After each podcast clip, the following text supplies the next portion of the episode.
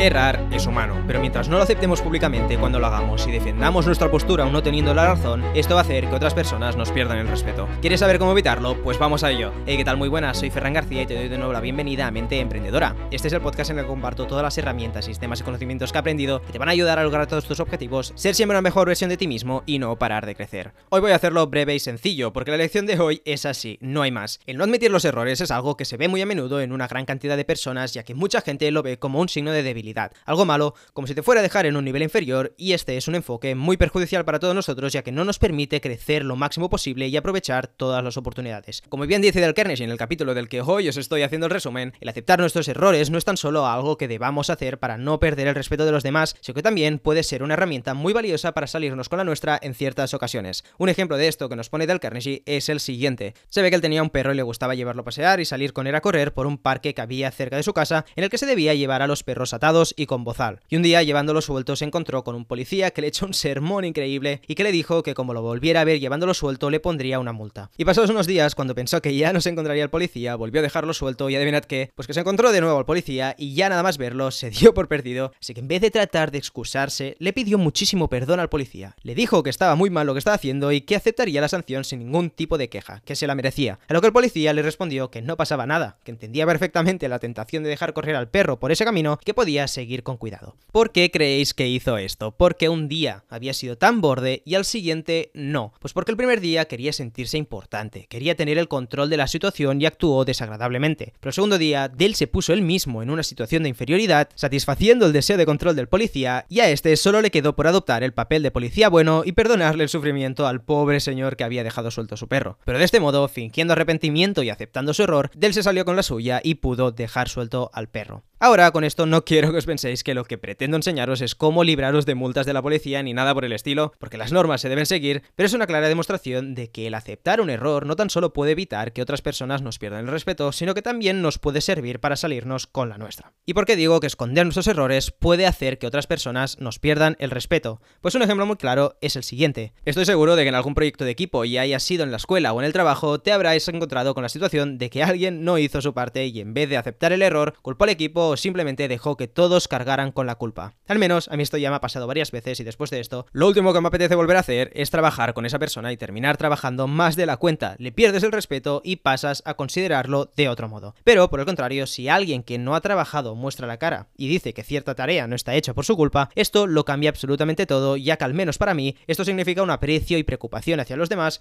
además de significar que esa persona tiene unos buenos valores. Pero la parte más difícil de aceptar los errores para muchas personas es la de sentirse inferior a la persona que hay enfrente. Pero piensa en esto por un momento. ¿Quién es de veras el que se está saliendo con la suya en una situación como esa? Recuerda el ejemplo de Del Carnegie con el policía. La misma situación podría darse entre un mal profesor y un alumno, entre un padre y un hijo, entre un mal jefe y un trabajador, entre un trabajador de una tienda poco colaborador y un cliente. Hay una infinidad de casos en los que aplicando esta técnica de aceptar un error o situándonos en una posición de inferioridad por un momento, podemos satisfacer a la persona con ansias de control y nosotros por otro lado haber sido más listos y aprovechándonos de saberlo, salirnos con la nuestra. Al menos para mí, el situarme por debajo para salirme con la mía es un pequeño precio que estoy dispuesto a pagar, obviamente si esto no lleva implícito nada desagradable o fuera de lugar. Pero la lección que debemos llevarnos hoy sí o sí de Del Carnegie es la siguiente. Peleando no se consigue jamás lo suficiente, pero cediendo se consigue más de lo que se espera. Si usted está equivocado, admítalo rápida y rotundamente. Hasta aquí el episodio de hoy. Espero que con este episodio te haya podido convencer de que aceptar un error no significa situarse por debajo de otra persona. Pero si te ha interesado el tema que hemos tratado y te apetece aprender más trucos para tratar con la gente, ser respetado y ser un buen líder, te he dejado los enlaces a todos los episodios anteriores que le hemos dedicado a este libro.